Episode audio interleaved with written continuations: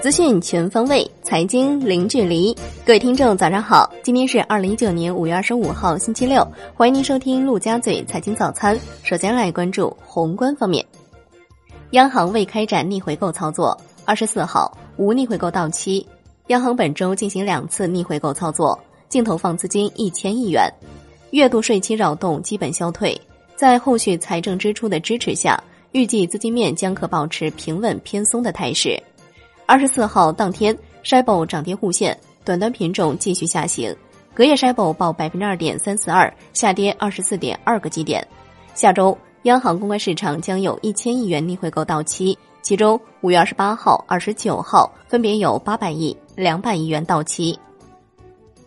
外交部回怼蓬佩奥，部分美国政客一再制造关于华为的谣言，但始终拿不出各国要求提供的证据。商务部有关单位发布《中国对外贸易形势报告》，认为，当前外贸发展面临的环境更加复杂，不确定性更强，风险挑战更多。世界经济增长放缓，贸易保护主义持续升温，国内经济下行压力犹存，一些结构性问题亟待解决。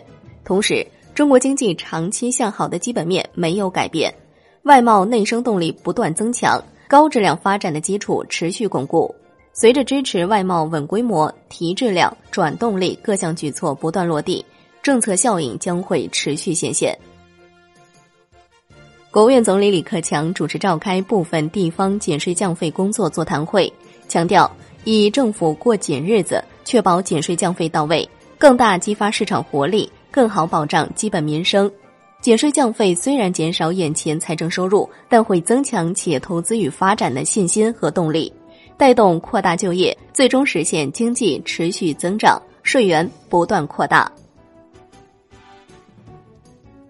来关注国内股市，上证综指收盘涨百分之零点零二，最终报收在两千八百五十二点九九点；深成指跌百分之零点三七，创业板指跌百分之零点五二，万德全 A 跌百分之零点二七。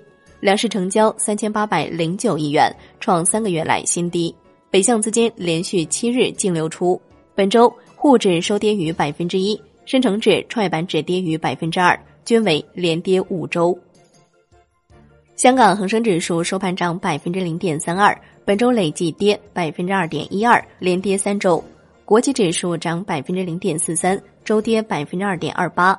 红筹指数涨百分之零点四一，周跌百分之一点六七。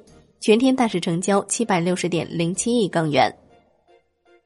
万科物业 CEO 朱宝全表示，万科物业不着急上市，上市不是目的，上市是一件水到渠成的事情。金融方面，央行银保监会公告，鉴于包商银行出现严重信用风险，为保护存款人和其他客户合法权益，决定自五月二十四号起对包商银行实行接管，接管期限一年，自接管开始之日起。接管组全面行使包商银行的经营管理权，并委托建设银行托管包商银行业务。恒丰银行澄清，个别媒体刊发有关我行与建行的报道严重不实。目前公司经营稳定有序，服务实体经济能力得到广泛认同，公司治理不断完善。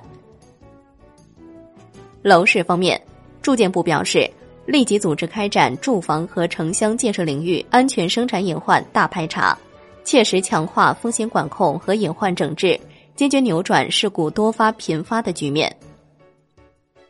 来关注产业方面，财政部发布车辆购置税有关具体政策，纳税人购买自用应税车辆，实际支付给销售者的全部价款。依据纳税人购买应税车辆时相关凭证载明的价格确定，不包括增值税税款。来关注海外方面，英国首相特蕾莎梅宣布将于六月七号辞职。来关注国际股市，美股反弹终结两连跌，中芯国际收跌近百分之五，公司已申请从纽交所退市。截至收盘，道指涨百分之零点三七，标普五百指数涨百分之零点一四，纳指涨百分之零点一一。本周道指跌百分之零点六九，连跌五周；纳指跌百分之二点二九，标普百指数跌百分之一点一七。欧洲三大股指集体反弹。本周，德国 D X 指数收跌百分之一点八六，法国 c c 四零指数跌百分之二点二四，英国富时一百指数跌百分之零点九六。商品方面，New Max 原油期货收涨百分之一点九二，报五十九点零二美每桶，本周跌百分之六点二。布油收涨百分之二点三二，报六十八点零四美每桶，本周跌百分之五点七七。COMEX 黄金期货收跌百分之零点零九，周涨百分之零点六七。COMEX 白银期货收跌百分之零点四七，周涨百分之一点零九。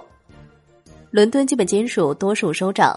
LME 七夕收跌，国内商品期货夜盘多数上涨，焦煤、动力煤收跌。债券方面，国债期货窄幅震荡，十年期主力合约收跌百分之零点零二，持仓量四万一千六百七十六手，增仓八百零一手，本周累计跌百分之零点六七，结束此前连续三周上涨。五年期主力合约、两年期主力合约均收涨百分之零点零一。国债现券收益率普遍有不同程度下行，幅度大多在一个基点左右，交投整体清淡。最后来关注外汇方面，人民币对美元中价调升一个基点，报六点八九九三，结束十一连贬，本周累计调贬一百三十四个基点。在人民币对美元十六点三十分收盘价报六点九零五零，较上一交易日涨一百四十个基点，本周涨八十八个基点。好的，以上就是今天陆家嘴财经早餐的精华内容，感谢您的收听，我是夏天，下期再见喽。